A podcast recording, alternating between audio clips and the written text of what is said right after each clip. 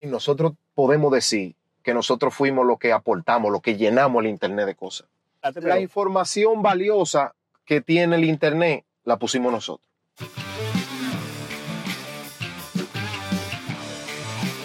Harold, Harold, ¿cómo te sientes, mi hermano? Papá, bro, tú estás... ¿Y este espectáculo, mano? Esto es un espectáculo. Te- dime que te gusta el estudio. No, no. es un estudio móvil. Fenomenal, Es verdad. Esto está mortal, muchacho. Me siento aquí en el karaoke de, de, de, de- ¿cómo que se llama? El pana de, de, de- ah, se me fue el nombre. El, el pana que hace el karaoke manejando. Allá Ah, sí, sí, sí, sí, sí, sí, sí, ya, ya, ¿A qué hora, ya, que- a qué hora que nos toca cantar? No toco canto ahorita. Hay que bregar esta vaina. Señores, este es el cuarto episodio, el cuarto episodio de... Y mi cuarto, ya este es el Cuarto. cuarto. Sí, papá. Este es el cuarto eh, pasajero, mi cuarto invitado, Harold. Calor, papá. 80% la temperatura, 80 grados. Está sabroso, man. Está sabroso. Bueno, sí. Estábamos bien, yo estaba la semana pasada en Miami, ya está. No te vi. Tú sabes que a Miami nada más van los ricos en este tiempo. ¿Eh? Ahí hay que investigar. No, no, al revés. Miami los ricos se van en, en invierno. eh. Ah, bueno, sí. Está- estamos parejos ahora mismo, estamos parejos, Está- está, como igual. 80 y pico la temperatura. Entonces está bien. Pero aquí en Nueva York el detalle es que como que, coño, el cambio es tan rápido, sí, sí, mano. aquí ahora está 80 y ahorita en la noche 40, una, lo- una locura. Una locura. Y yo soy más vulnerable a estos, a estos cambios drásticos, cuando es de frío para calor que de calor para frío. Sí, sí. Harold, cuéntame, papá, dime, Todo ¿cómo te ha tratado Estados Unidos? Ay, ay, ay, muchacho.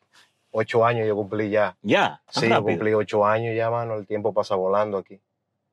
Loco, el tiempo pasa volando, mano. Yo me, yo me senté en la sala, an- el, ¿cuándo fue? En la, yo cumplí ocho años viviendo aquí el 5 de mayo. Yo llegué, fue a comer taco, me apié del De avión una vez. a comer Sí, taco. porque sabes que los mexicanos celebran. eh, Sí, a comer taco, compadre.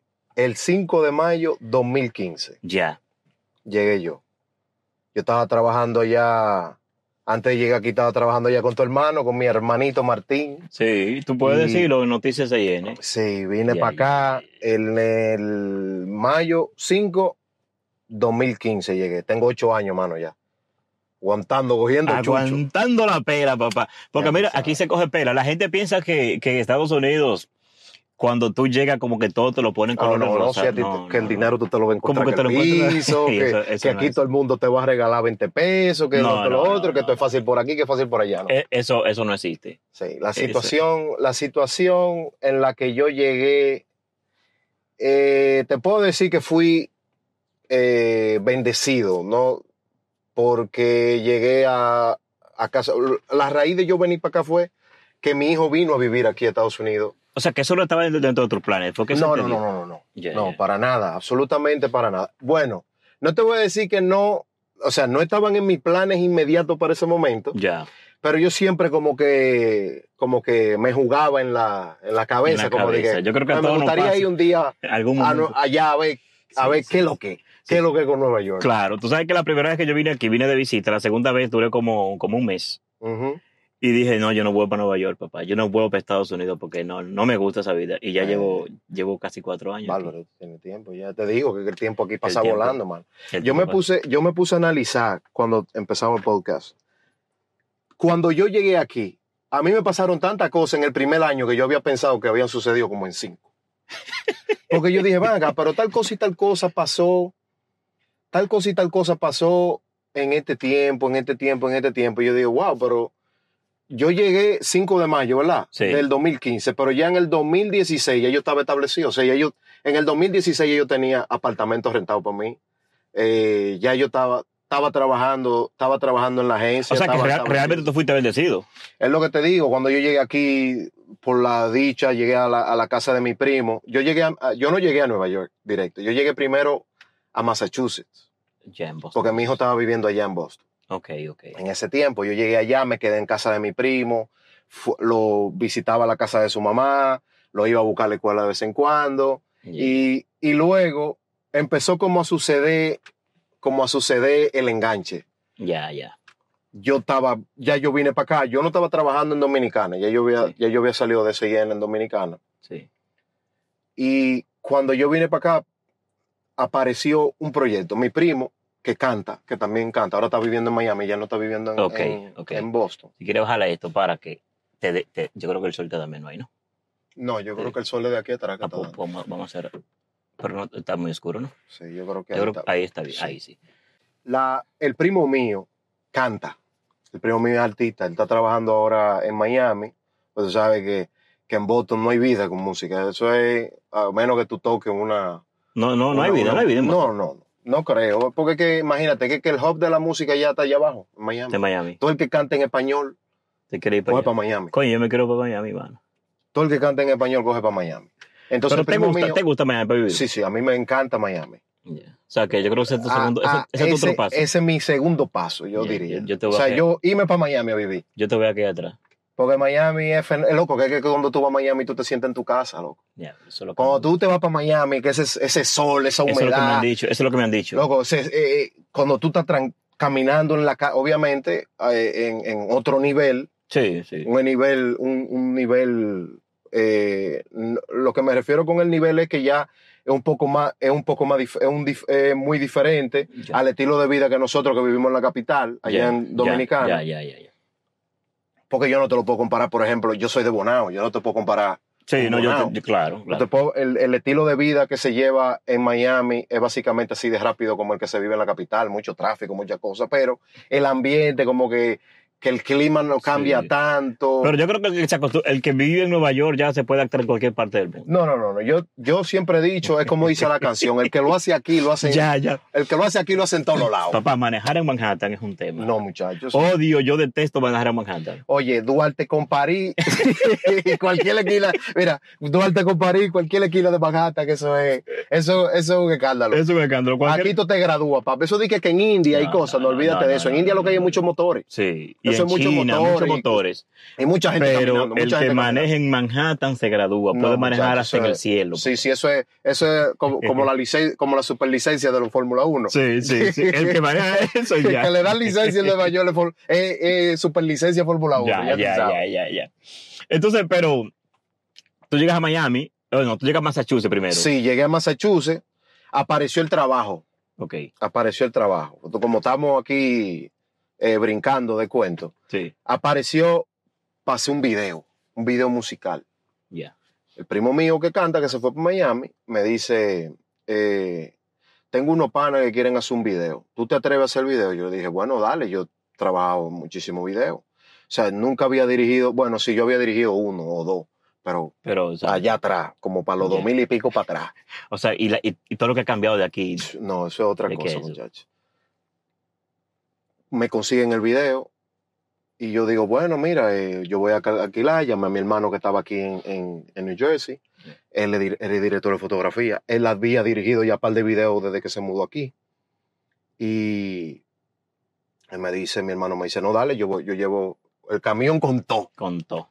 La mudanza. Le metimos mano al video, no ganamos un billete, y yo me quedan como 3 mil o 4 mil dólares y todo eso lo resolvimos como en dos semanas. Y yo, coño, pero 3 mil y 4 mil dólares. Empecé a calcular, tú sabes que tengo el dominicano. todavía. dominicana, ¿cuánto? Empecé es, a calcular cuántos son estos es pesos. un viaje de dinero, como Pero esto es mucho, pero wow, pero la última vez que yo me gané esto fue hace tanto que si yo que empecé a calcular, coño, me está gustando la vaina. Sí. Si esta vaina empezó así, Es que la que vaina no va se bien. acabe, que la la, vaina va bien. bien. Perfecto.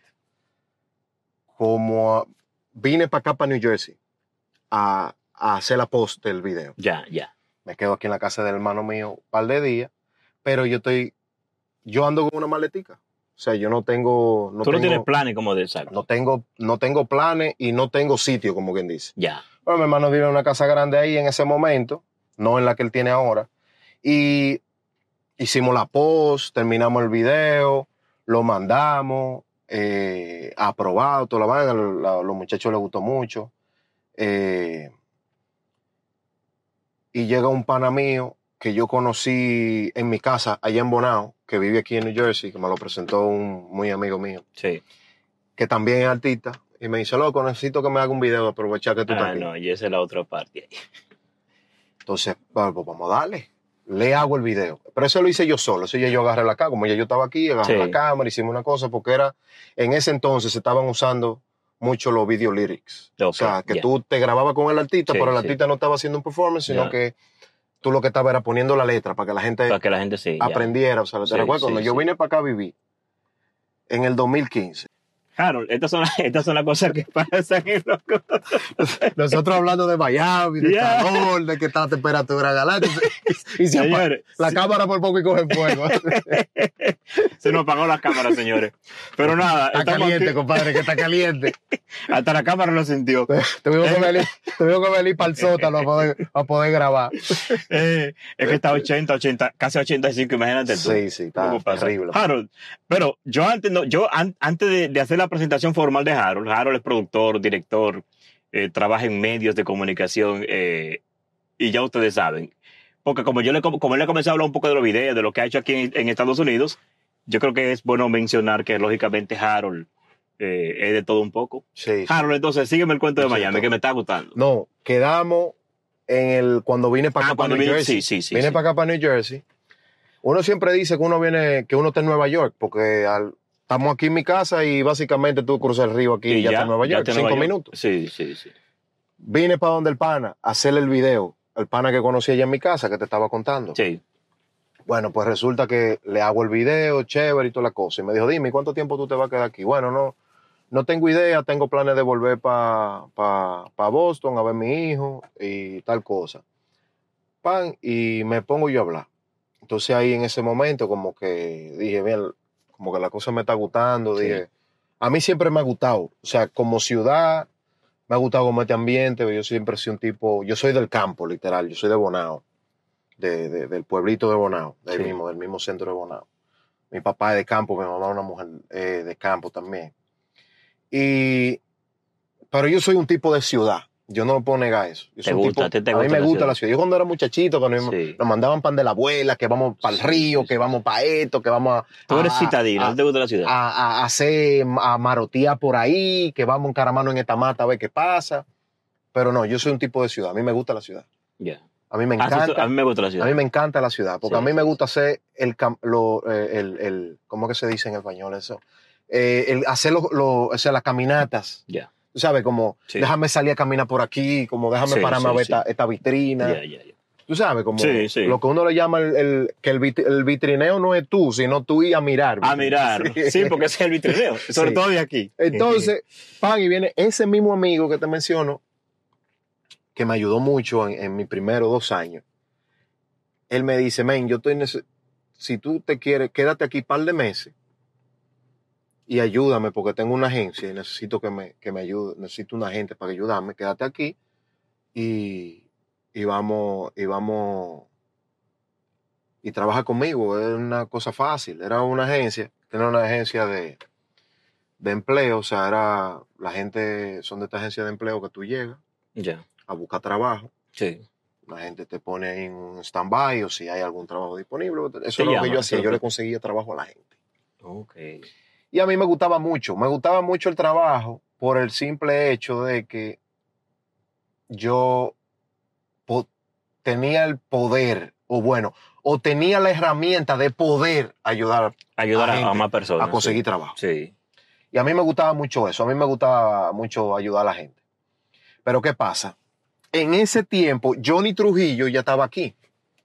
Johnny Trujillo trabajábamos junto allá, trabajaba con tu hermano Martín también.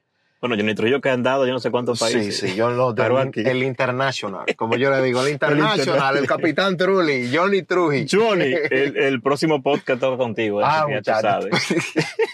ya tú sabes. Mira, llévate pañuelo, llévate, porque va, no va a llorar de la tristeza, te va a morir de la va risa desde, que, desde antes de empezar a grabar. empezar, no, claro. Ya, ya vas a un vacilón, te lo prometo. Claro, que el claro. capitán Trujillo está involucrado, te va, tiene que sentar, Tiene, no, te él, tiene que sentar aquí. él es un invitado, es un pasajero de nosotros. Sí, ya tú sabes, mira. Johnny me dice, mi hermano, vamos a hacer lo mismo que estábamos haciendo allá en Dominicana. Porque no, allá nosotros teníamos un programa en Antena Latina, se llamaba eh, Fogarate Deportivo en Antena Latina. Yo creo que me acuerdo, pero eso era todavía cuando SIN estaba en, en, en Antena Latina, o ya se veía. Sí, no, no, no, no, estaba Todavía, en. Antena todavía, Ya, ya, ya. todo. Eh, y ese programa, eso fue un escándalo con Sabrina Gómez y todas esas cosas. Eso, eso fue un espectáculo. Yo me acuerdo del programa. Ese programa fue Yo un me acuerdo. espectáculo. Yo me eh, acuerdo. Carlito González, creo Sí, que fue que hizo la línea gráfica. Un espectáculo, man. Ese, ese show fue un escándalo para esos tiempos. Sí. Y Johnny viene para acá. Porque vamos a hablar nada más de- vamos a hablar de lo de aquí. Lo de allá, Lo de es que- allá, lo de allá que otro- como 15 como podcasts para lo de allá. Sí, porque ahí sí hay tema. Sí, porque ahí sí hay tema, ya hay más tiempo que aquí. Oye, cuando llegamos aquí, pues eh, nosotros conseguimos un patrocinador que inmediatamente vio la chipa de Johnny y dijo, coño, este tipo me gusta, este tipo Sí. prende, este tipo tiene la vaina y, y empezamos a hacer show. En pelota y más. Ahí empezó todo en el 2015. Ya yo estoy involucrado, ya me quedé. Yeah. Ya me quedé. Ahí me casé con la mamá de mi, con la mamá de mi segundo hijo. Eh, ya me, me hice el, ajuste de estatus, me, me cambié, solicité la, Sí, sí, la la residencia y todo eso. Y, y aproveché y, y empezamos a tirarle el programa. Tirar el programa. Media hora, media hora, media hora, media hora. Todavía, todavía, todavía, hasta el sol de hoy. Ya el programa tiene casi siete años. Todavía Johnny lo sigue usando. Ahora está eh, Moisés Deporte con él, Moisés Fabián, Yeah. muy buen amigo mío de toda la vida allá de Bonao. Yeah, yeah. Y está Raúl Ramos, Boricua de, de béisbol ahora. Y entre ellos tres ahí, como que se van pasando la bola uno es, es para otro. YouTube solamente. No, no, el show sale por Dish Latino, sale por TV Quisqueya y sale por Vega TV allá nacional en, en toda la Ya, en toda República Dominicana. Ok, ok. Y Dish Latino, pues Aquí eh, a nivel Unidos, de Estados Unidos y de costa a costa, como dice Johnny Trujillo, por, por, por, por unos canales ahí de Optimum allá y ese tipo de cosas. Ya. Y bueno, y ahí me trabajaba en la agencia, ¿verdad? Y también hacía el show. Hacíamos el show, yo salía a grabar con él, hacíamos los pisos. Nosotros teníamos un pequeño estudio para grabar, para hacer los pisos del coso, del, del, del show. Y Johnny empieza a trabajar con los Mets en ese momento. Sí, Sí. Todavía le está con lo menos. todavía Sí. está con los Mets. En ese entonces él empieza a trabajar con los Mets, pero él no trabajaba con los Mets directos, sino él trabajaba para ESPN en ese momento. Él estaba contratado por ESPN, creo que era. Y siempre se mantuvo, él sacaba muy buena entrevista de ahí, el show empezó a, a- a moverse aquí, entre, entre, aquí en Estados Unidos. Pero resulta que en ese proceso de yo en la agencia y yo en la, en, en haciendo el show al mismo tiempo, porque ahí es, el show creaba un poco más de estabilidad en cuanto, Sí. en cuanto a la economía y todo eso, pues pan se da lo de Telemundo. Ahí es que, pero tú entras en Telemundo en qué año? Yo entro en Telemundo en el 2018. Creo que fue para marzo de 2018. Yo estaba llegando aquí entonces. Sí, yo no había llegado todavía. Bueno, por marzo del 2018 yo entré, yo entré en Telemundo. Vi a, a una gran persona que lo quiero mucho, lo adoro, como mi hermano, eh, Robert, Robert Cruz. Él fue que puso ahí la, la, la carta de recomendación y, y, lo, y logré entrar. Sí fue, tuve que... eh, aquí los procesos son muy diferentes que allá, tú Sí. sabes que aquí, allá es, ven, siéntate ahí y hazme esto, tú sabes. Sí, sí. Aquí el proceso es un poco más diferente. Aquí el proceso es. eh, tarda un poco más, pero si, si es lo que tú quieres, va a valer la pena el proceso. O sea, esperar el Sí, proceso. sí, sí, sí. Porque aquí nosotros somos prófugos del sistema. Yo siempre he dicho, nosotros somos prófugos del sistema. El sistema aquí está hecho para que una persona como tú y como yo todavía, o sea, no el que nace aquí, el que nace aquí es diferente, porque el que nace aquí ya viene con un- ya viene conociendo el sistema de, de, de- Sí. que empieza en la escuela. sí, la- sí, sí, sí. Es muy diferente el sistema aquí. Pero para una persona como nosotros que venimos hace cinco años, hace ocho, Ocho años, años, sí. nosotros estamos rompiendo, o sea, nosotros vinimos aquí a, a fugarnos del sistema. O sea, Claro, nosotros no y a ro- pertenecemos Y a, al y a romper esquemas, porque lo primero es tú adaptarte a una cultura que no es la tuya, que es lo primero. Y sobre todo, hablar un idioma que no es el que tuyo. tú no me entiendes la mitad de lo que Sí, tú hablas. Sí, Lo- Porque cuando tú llegas aquí, ¿no? sí. cuando yo llegué aquí, yo pensaba que yo sabía hablar inglés. De que lo- los tres, los, el medio peso que uno aprende allá en, No, no, no, no, muchacho. la secundaria. A los dos minutos, los dos gigas, los dos gigas de, de, de, de, inglés. que yo llegué Se aquí, te- se te eso a los dos minutos se fueron. fueron. Y yo tengo aquí ocho años. A los dos minutos se fueron, compadre. Pero ¿sabe qué pasa? Lo de la agencia. Iba mucho, mucha gente mayor eh, de aquí, anglosajona, gringo, Sí. como uno le dice coloquialmente. y el practicar y hablar mucho inglés, con- y Te, además te per- con, lo- te con- permitió. con los mismos compañeros, la flu- eh, me hizo aprender, no hablar inglés, porque de por sí nosotros sabemos hablar el inglés, sino a, a pensarlo en inglés. A pensar, Ya, a pensar sí. en inglés. Sí, sí. Lo más difícil no es hablar inglés, lo más difícil no Es es leer el inglés, lo más difícil no es el escribir inglés, Es pensar. pensar en inglés. Papá, ya, en este momento, yo estoy que yo me sueño en inglés, Ya. en este momento. Sí. Porque la, la práctica... La práctica es el maestro. Sí, Porque realmente, realmente la complicación del inglés es que cuando tú llegas, tú realmente comienzas a traducirlo. mm, exactamente. Porque tú, lógicamente, sabes español. Tú comienzas a traducirlo en tu cerebro. Y ahí, ahí es donde la convu- la- las conversaciones fluyen poco.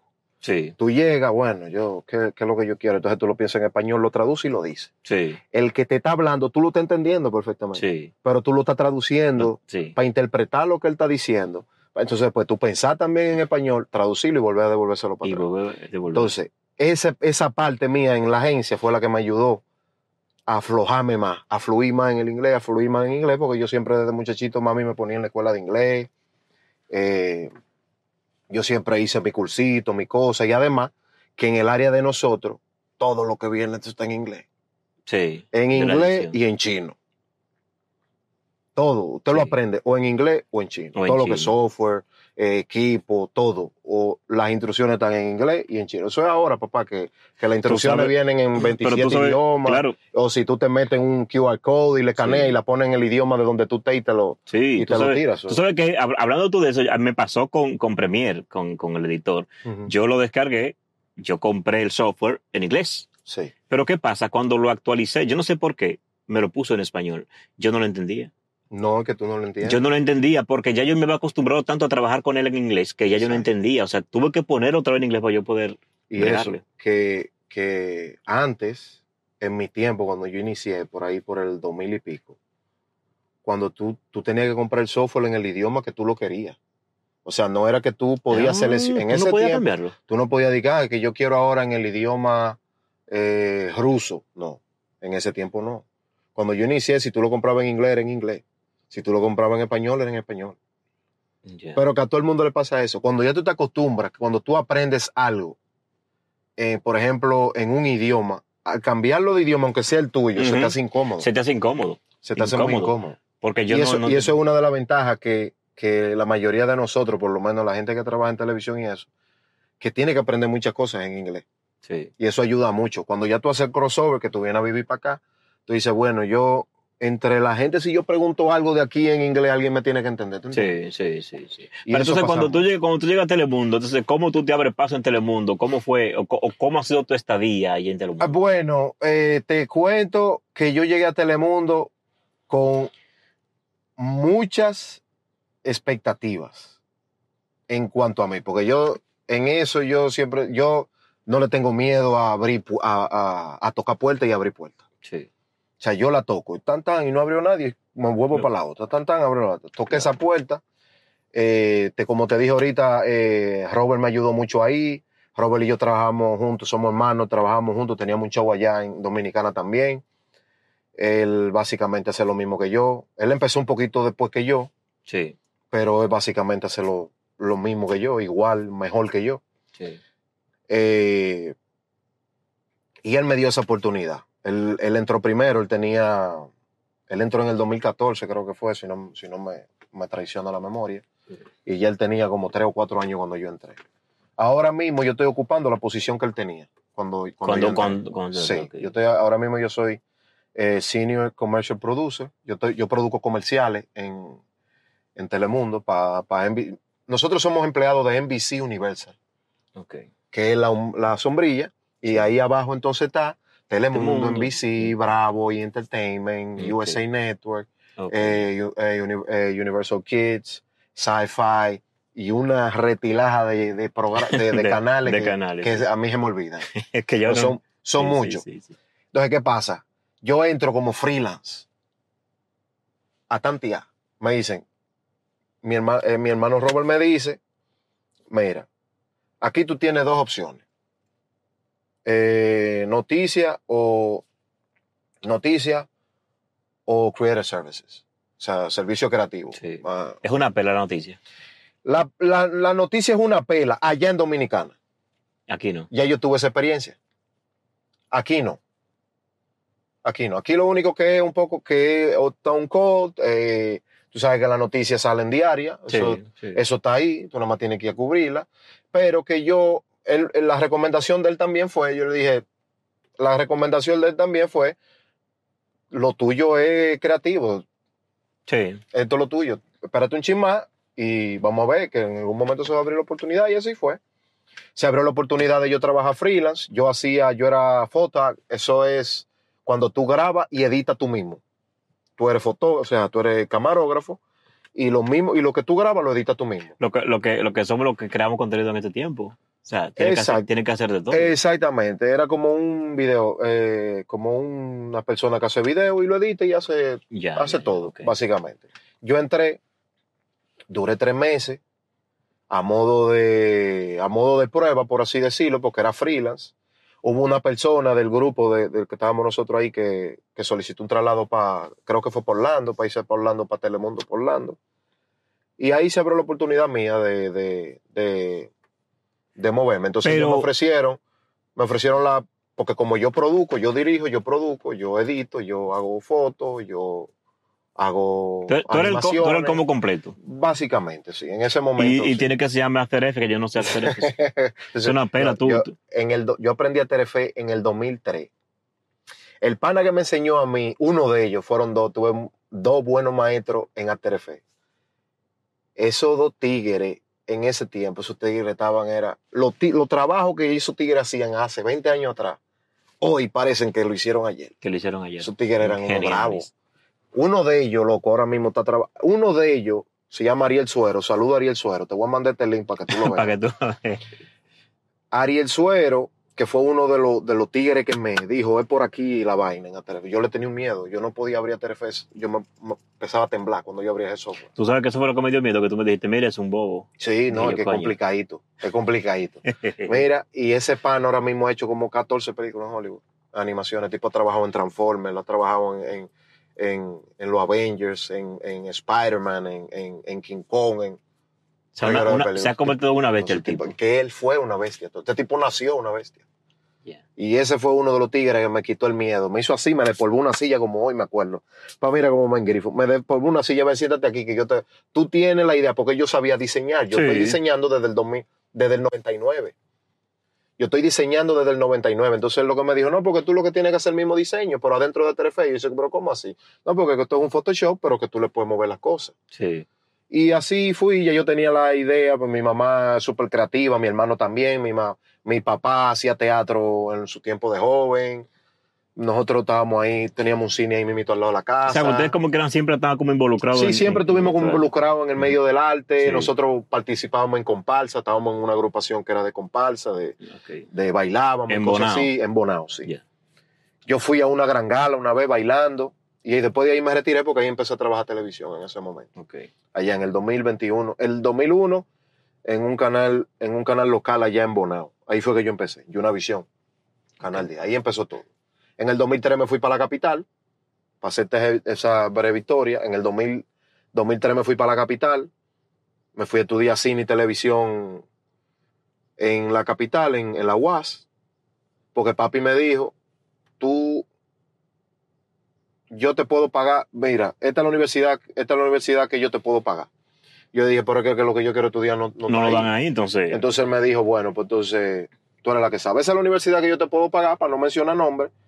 Yo le digo, no, está bien, papi, yo te lo agradezco. Pues entonces dame ese dinero mejor. Y yo me voy para la capital a coger mi pela para la UAS hasta que yo pueda y yo veo lo que hay. Entonces una amiga mía me recomendó para, para hacer una pasantía ya en Telemicro, mientras yo iba cogiendo mi experiencia y mi- mientras me iba puliendo, pero ya yo sabía diseñar cuando yo entré a estudiar a la universidad. De Telemicro, pasé el cuento corto, pasé para Antena Latina, duré cuatro años en Antena Latina. Tuve problemas en Antena Latina porque José Miguel Bonetti, él tenía su grupo cerrado de gente con él confiaba, que era el- uno de los dueños de la estación, de Antena Latina. Entonces se le ocurrió la maravillosa idea de hacer películas con Alfonso. Ay, mi madre. Ellos se asociaron, hicieron Antena Latina Films. Yo Sí. parte de Antena Latina. Yo era, yo, yo trabajaba en la, el Creative Services de Antena Latina, básicamente. Nosotros hemos hacía las animaciones, diseño y toda la cosa. Y nosotros, y yo hago, y yo soy el que creo el logo de Antena Latina Films en ese momento. Unos días más atrás, Que todavía, todavía existe la, la, la- esa compañía. No. No. ellos cambiaron para Bonter Media Group. Se llama Bonter Media Group. Ellos hicieron un par de películas con eso y ellos también. Yo estando aquí, me llamaron para que le hiciera el opening de la película también para ese. Ah, Ok. Y Bonetti me mandó, me sacaba del canal para mandarme para la película. Entonces, el que era jefe mío en el canal se molestaba porque faltaba una gente. Entonces estaba como back and forth, Estaba- back and forth. como- sí, sí. Y, y en una, cuando ten- él era parte, tenía como acciones en las estrellas, me mandó para allá para las estrellas. A que fuera a ver qué es lo que estaba pasando con la televisión un, y la cosa. un equipo de béisbol. Sí. Vendió las acciones. Compró el escogido. Adivina dónde yo fui a parar. En el En escogido, yo soy escogidita. Allá caí. Yo pensaba que liceísta. no, no, yo soy escogidita. Allá caí yo en el escogido y ahí yo, tú sabes que yo estaba en mis aguas. Pues- Este pues- equipo es mío, esto me lo voy a echar yo. tú, tú un hombre sufrido. trabajar. Sí, he sufrido mucho. Pero te voy a decir la cosa, yo en, los en el tiempo que yo estuve en el escogido, tres anillos campeones en el, en el escogido. Ese fue el momento. En el Ese fue en el momento, en el, en momento que el boom del de gloria del escogido, escogido. 2010, 2010, 2012, por ahí, que se ganaron, se ganaron seguidos. Sí, se ganaron dos- un campeonato. Se ganó uno primero y después se ganaron dos seguidos. Sí, sí. Y después volvieron y ganaron otro ya yo estando aquí. Sí. Y ahí duré con ellos, con el escogido, como cuatro años. Yo era director de scoreboard de- y de la pizarra, la pantalla y todo lo que se hacía en el circuito cerrado. Y yo trabajaba ahí con Polaco, que era el que estaba produciendo la televisión, el- el- la televisión en parte de entretenimiento para el Ok. estadio y todo eso. Y duré ahí mucho tiempo. En ese proceso, yo trabajando en el escogido, eh, Hasbun me dice, mira, que venga para acá, que vaya a trabajar conmigo, que quiero que trabaje conmigo. Yo dije, bueno, yo nada más estaba trabajando en el escogido y eso eran cuatro meses nada más.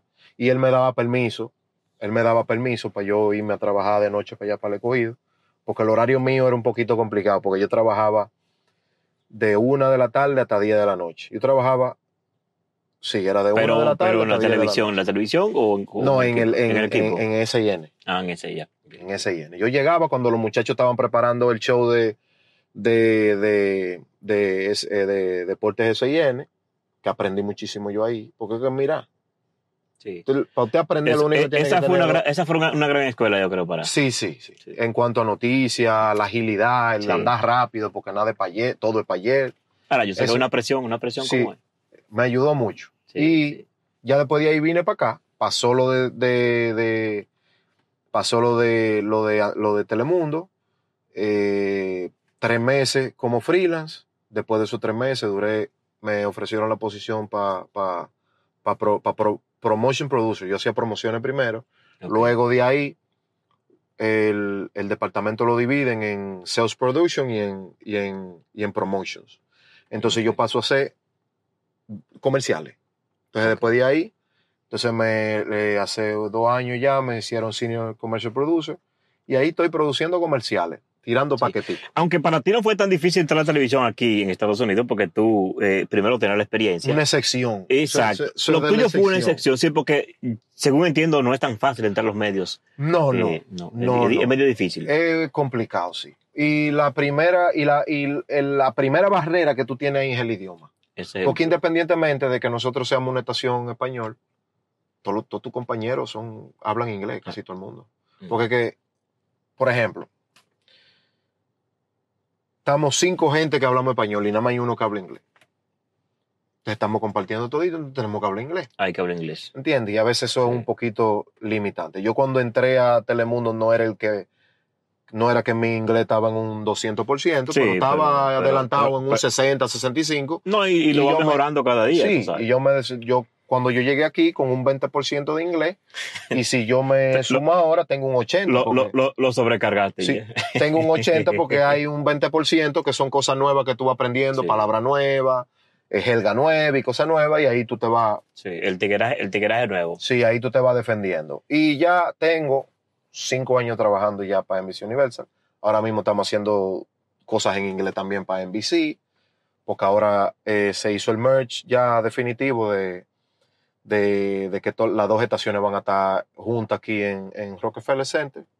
Ah, sí. NBC y sí. Telemundo, un estudio A aquí de NBC, estudio B de aquí de Telemundo. O sea, que te va, te, va te va a tocar viajar para Nueva York. Ahora me toca Te porque toca- ahora mismo la estación de nosotros está aquí en Fort Lee, sí, tiene ya muchos años ahí y ya el año que viene ya, se van. si este podcast sale en este, en este año, en el 2024 ya nos mudamos para... Ya, ya, no, esto va a salir ahorita, esto sale, esto sale pronto.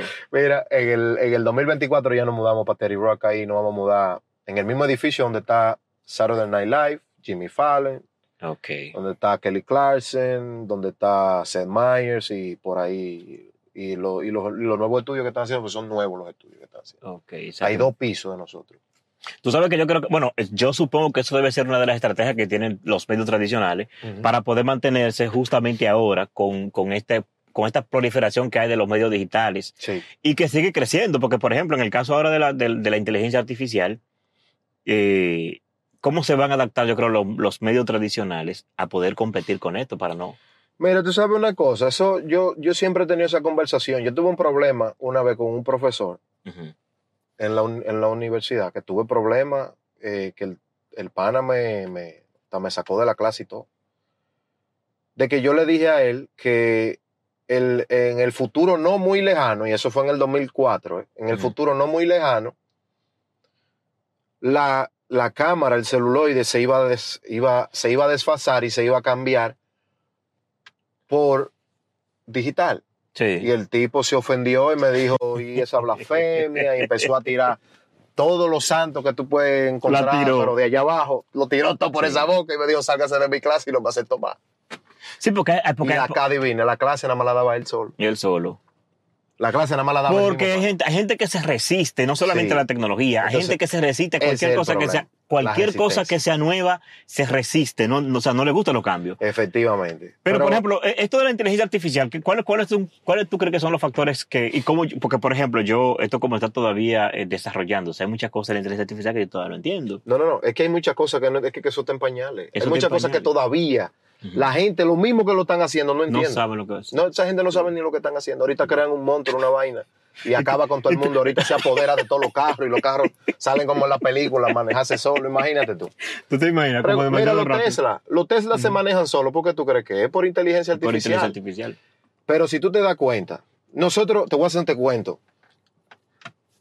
Yo como productor de comerciales, nosotros tenemos que escribir guiones. Hay veces que tenemos la oportunidad de trabajar con, con, con un escritor, pero la mayoría de veces tenemos que hacerlo nosotros los scripts. Porque tú sabes que aquí somos un grupo más pequeño y hay que ser multitasking, pa. Sí. hay que hacer muchas cosas. Sí, sí. Para tú tener un trabajo aquí, aquí tú no puedes hacer una... Tú tienes que saber de todo, aunque nada más, te- aunque nada más Sí. Te corresponde porque, hacer una Porque cosa. tú no sabes en el momento que te va a tocar hacer otra Exactamente. Entonces, nosotros un día, con este boom del chat GPT, que la cosa, y dice, "Pues vamos a preguntarle. Dice, el hermano mío me dice, déjame poner un subject, aquí un- una idea, al chat GPT, y lo metemos y le ponemos, quiero hablar, quiero un guion de 199 páginas de tal película, que los actores sean esto, esto y esto y esto, tal y tal cosa. Loco, en cinco minutos la vaina tiró un guion de una película de 199 páginas. Tú sabes lo que te cuesta a ti hacer un guion de una película. Pensar en lo que tú quieres contar nada más y después meterle mano al guion. Oye, pero eso, Y eso- esa vaina, loco, tiró ese guion pero eso- en cinco eso- minutos, loco. eso es fantástico, pero, pero, pero es fantástico. A pero mí me dio miedo eso. Sí. Yo me asusté, yo dije, no, por mentir, no podemos leer. Yo dije, loco, pero de verdad es una historia que hay ahí. Y no pensé, no, no era de que, que te estaba poniendo letra a lo loco, no, no, no. Es una la vaina te daba línea y te decía vaina. Y yo dije, loco, por aquí esto nada más hay que agregarle aquí interior, escena afuera, escena en el patio, escena allí, escena allá, aquí va la música. Y ya está la película hecha. Da, da miedo. Loco, yo me yo dije, no, pero que, que no puede ser. Yo no puede ser. Yo dije, no, que, que, que esto es una locura, mano. Una locura, men. Escribe el subject, de qué tú quieres que sea la historia, cuántas páginas, cómo tú quieres que sean los personajes, y la vaina te hizo así, pram, pram, pram, pram, pram, pram, pram, y te tira un guion.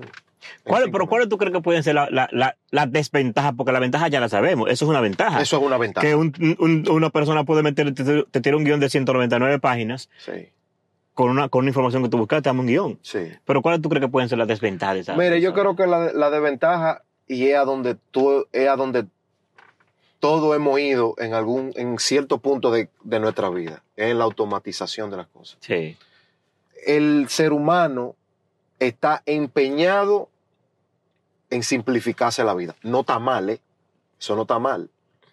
Porque antes tú tenías que sentarte a velar, a velar una greca de café Sí. para que no se te fuera Sí. a quemar el café o cualquier cosa.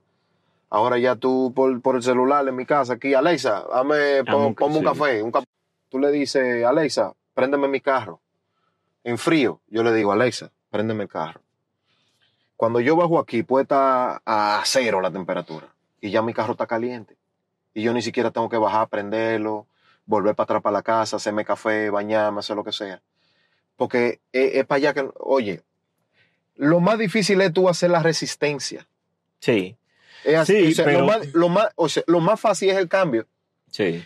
Aunque tú no, aunque uno inconsciente, aunque uno conscientemente o inconscientemente no lo crea, lo más fácil es cambiar. Sí. Eso es lo que más fácil tú puedes hacer. Porque tú puedes andar en una bicicleta y te dan este carro y tú montaste de ahí, eso no te cuesta absolutamente nada, ¿eh? Nada, nada, nada. Pasaste de ahí ahí, ¿eh? No, nada. Lo más difícil es resistirse el cambio. El cambio. Te va a pasar la vida entera montando una bicicleta. Te, va, a Mm. te va a pasar la vida entera eh, eh, eh, escribiendo en, una, en, una, en un cuadernito. Sí.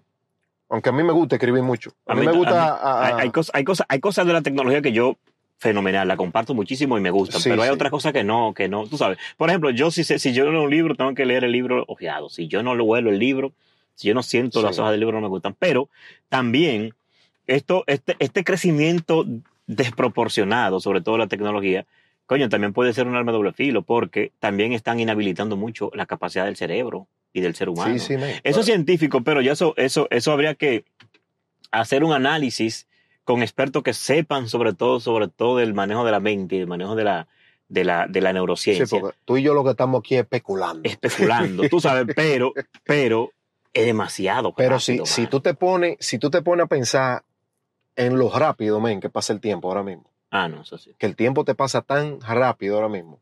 Tú te pones a pensar, antes en una fábrica habían 5 mil gente, ahora en una fábrica nada más hay 50, Pero, que son los que le dan a prender al botón de la máquina que va a hacer el trabajo. pero ahora después del COVID, del COVID-19, las empresas, las grandes franquicias han tenido que replantearse otra vez nuevos retos porque ya tú tienes las- el 50% o el 80% de la empleomanía tú la tienes en su casa. Claro, mira, por ejemplo, ahora en el COVID, a todo el mundo lo mandaron para su Todo casa. el mundo lo manda para su A mí me mandaron, me llamaron, eh, ¿qué tú necesitas? ¿Qué tú necesitas para trabajar cómodo en tu casa? Bueno, mire, yo, yo desde que me fui, desde, desde que me vine a vivir aquí, yo no había tenido como una estación en mi casa, así, como de una oficina organizada en mi casa Sí.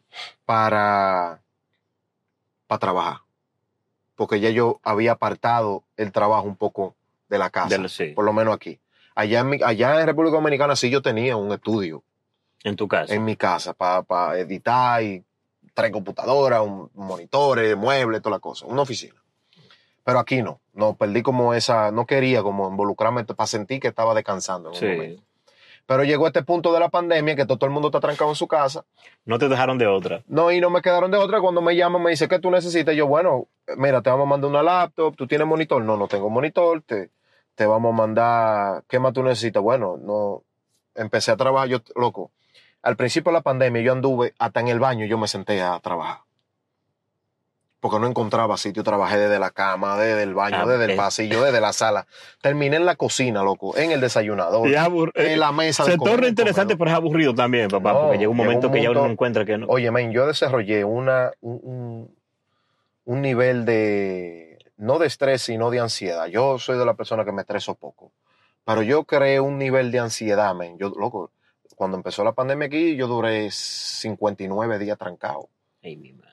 Y mi hijo le tocó ese fin de semana, antes de cerrar, que cerraron Nueva York, como que esta era la vaina del apocalipsis. Sí, un apocalipsis. Y el hijo mío estaba en mi casa y a su mamá le dio COVID y estaba muriendo.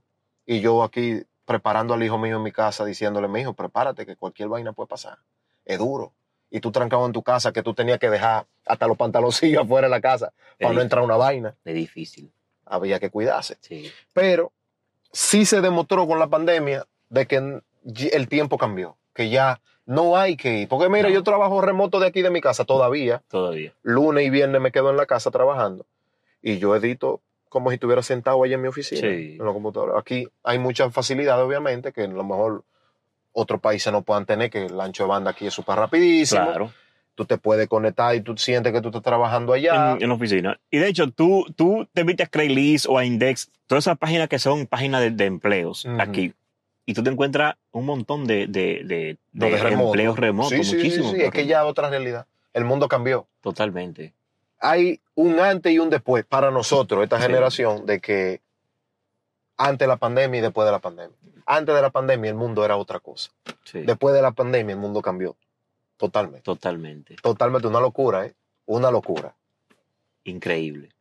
Aunque yo siempre digo que la más que el virus de la pandemia, yo creo que el peor virus que afectó la, la, la, eh, la humanidad es el uso indiscriminado de las redes sociales. No, Y eso fue una locura. Fue una locura porque se manejaron tantas, tantas informaciones erróneas No, que eso todavía locura, complicó más, más la vaina. Harold, Tú sabes que la última vez que yo vi noticias fue la primera semana, la primera semana de, de la pandemia. Yo recuerdo porque yo ese día tenía que renovar mi pasaporte. Ujú. 16 de mayo. Yo lo había, yo había sacado un día libre, un día personal. Y ese 16, ese 16 de, de marzo, perdón,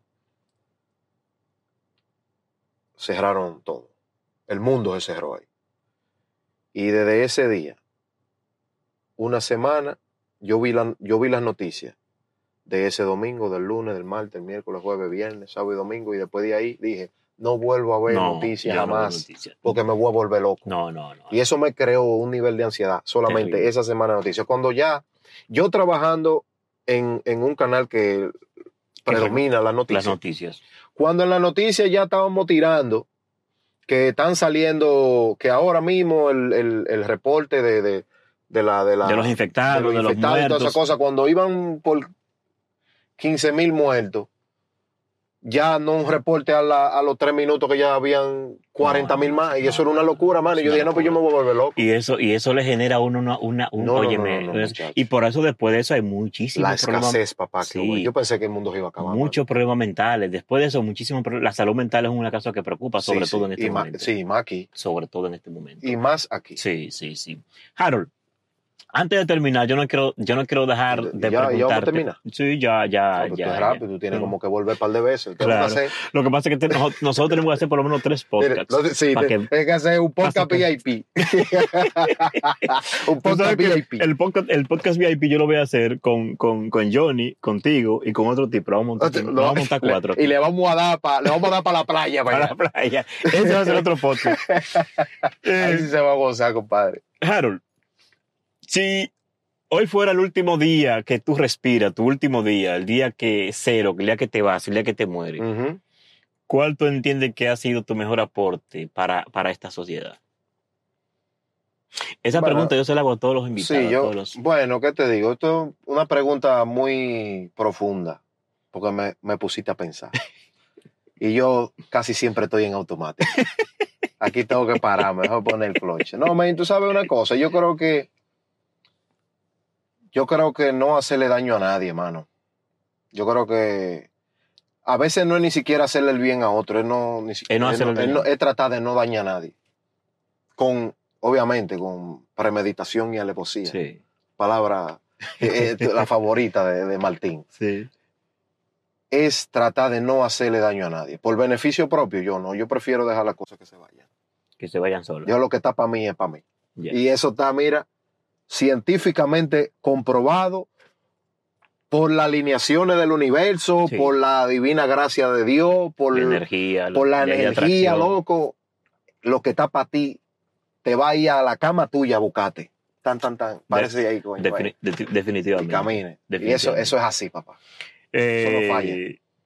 La verdad que tú defiendes, tu, tu, tu, tu mejor verdad, la que tú siempre defiendes, no importa el terreno, ¿cuál es? Eh, loco, la, la, la, la, la- mi verdad, la que yo siempre, la, mi, mi verdad, la que yo siempre voy a defender es la, lealtad, papá. Lealtad. Una cosa es lealtad, otra cosa es fidelidad.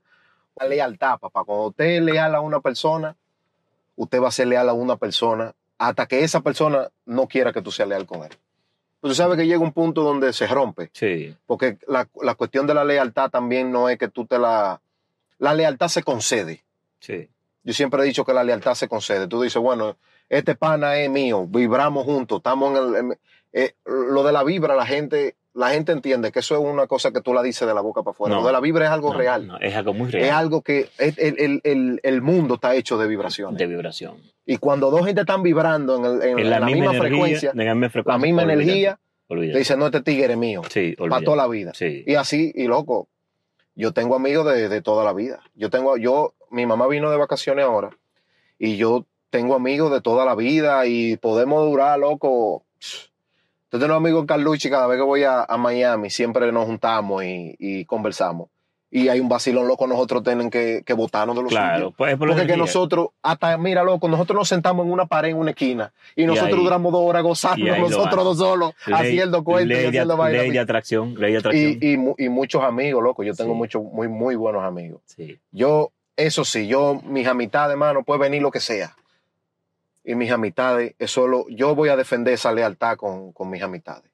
Los amigos míos van a ser amigos míos hasta el día que yo me muera. Hasta el día que te mueras. Y ojo, la vida me ha bendecido con muy buenos amigos. Porque eso también es una lotería. Si me invito como una lotería, tú conseguiste Una buena mujer. Una buena mujer, un buen trabajo, lo sí, que sea. Sí, sí, los amigos, loco, eso es la, la mayor lotería. bendición que, sí. después de tú tener un hijo, yo creo que la mayor bendición Estoy que tú puedes tener es un buen amigo. Estoy de acuerdo contigo. Porque el buen amigo no solamente está para hacerte quizás el coro, tú sabes, el buen Sí, amigo sí. está ahí, está ahí, eso es lo importante. Eh, Harold, esta generación, si te toca evaluarla, ¿qué tú crees que le hace falta a esta generación? Yo creo que a la, a la generación, la, la generación de ahora lo que le falta es enfocarse un, o sea, no, no tanto enfocarse, sino en que se sienten a pensar un poquito en la generación que viene después. Nadie piensa en generaciones después. No. Tú nada más vas a pensar en la generación que tú vas a dejar es porque tú la tienes dentro de tu casa. Sí, Y eso, pero los muchachos de ahora lo que están en party, dembow, el discotequeo, el vaina, las redes sociales volviéndose locos, que Sí. yo tengo esto, El que yo tengo TikTok. otro, los TikTok, la vaina. El, el mundo ahora mismo está demasiado saturado. Yo siempre le he dicho al hijo mío, yo no te voy a decir lo que tú vas a hacer, pero yo quiero que lo que sea que tú elijas, que tú tengas predeterminación con eso, sí. ¿verdad? Sí. Porque yo creo que la herramienta más poderosa que una persona puede tener es tener predeterminación. sí.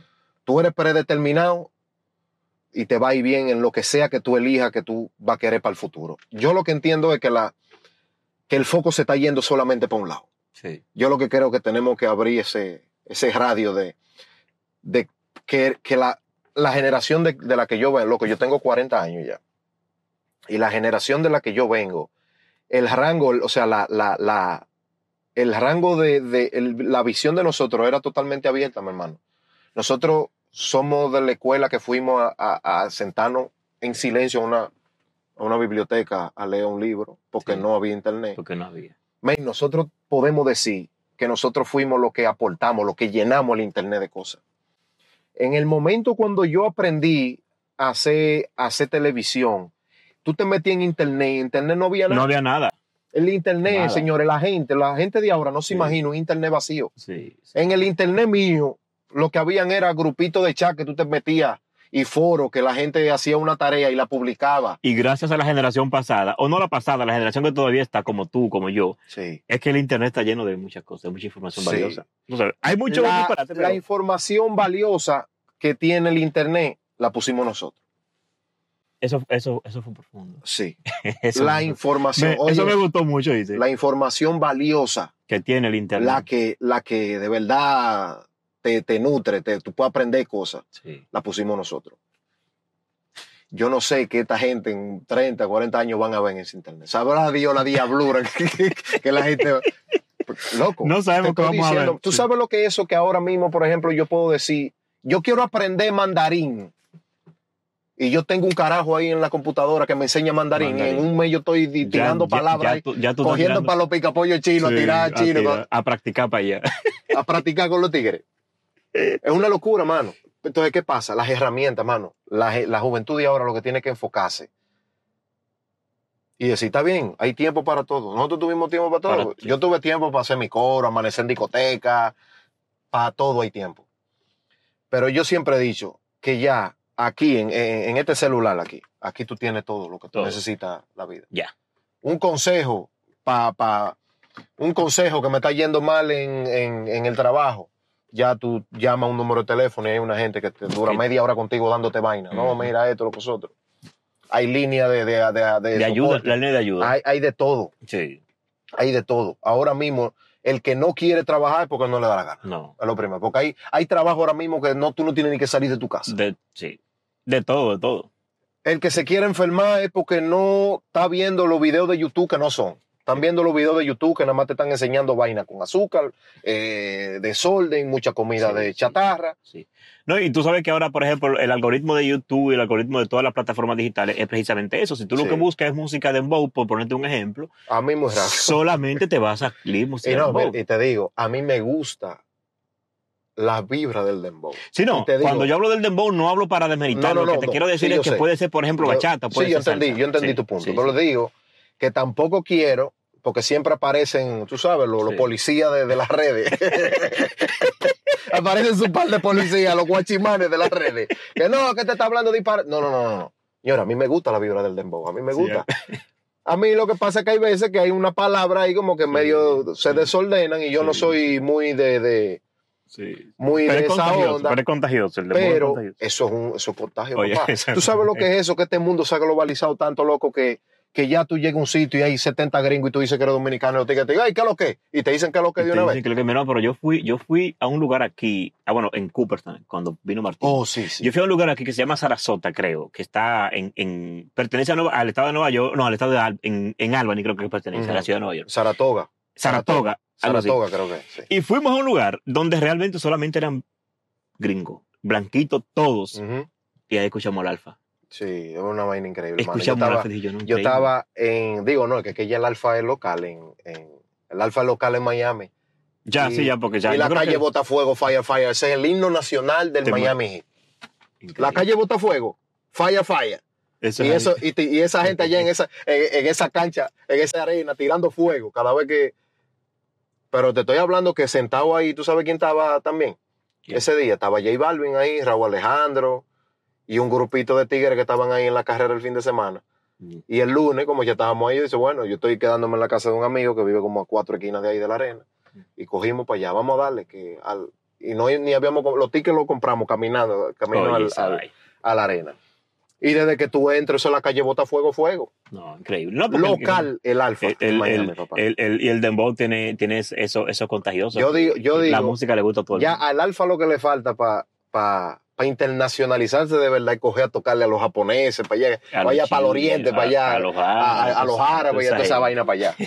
Harold, Y ahí está el Gracias. sello, mi hermanito. Papá, Gracias. tenemos que hacer parte, esto vamos a hacerlo como, como la película parte de Star Wars, vamos a hacer Wars. ocho partes, exacto. nueve partes. una, dos, tres, cuatro. Sí, vamos a hacerle de todo. De verdad que te valoro, hermano, porque, coño, aprovechaste un, do- un sábado, un sábado que tú sabes que los días como que uno está libre, como que Sí, uno no tranquilo, Uno lo que está como en traguito y cosas así. eh, para uno, para, para venir y hacer, hacer esto conmigo. Para mí de verdad que es importante, te valoro por eso, por lo que haces, Muchas por lo que trabajas, por, por tu mentalidad de cómo tú ves las cosas y lo que has conseguido aquí en Estados Unidos con solamente ocho años. Sí, loco, a veces yo me pongo a pensar, uno dice, wow, pero el tiempo pasa rápido. Sí, sí. El tiempo pasa muy rápido. Y, tú, y tú te miras aquí, ok. Un consejo, mírese dónde usted está hoy y mírese dónde usted estuvo ayer. sí. Si usted está en el mismo sitio de ayer, Tiene que moverse. tiene que aunque se echate para el lado. Sí, Pues si ya el techo tuyo está aquí, sí. Tiene que dele para los lados. Hay que moverse, hay que buscar la forma. Hay que buscar la forma. Harold, gracias, Mi hermano. hermanito, ya tú sabes. Señores, esto es los pasajeros del podcast con mi amigo Harold. Una leyenda.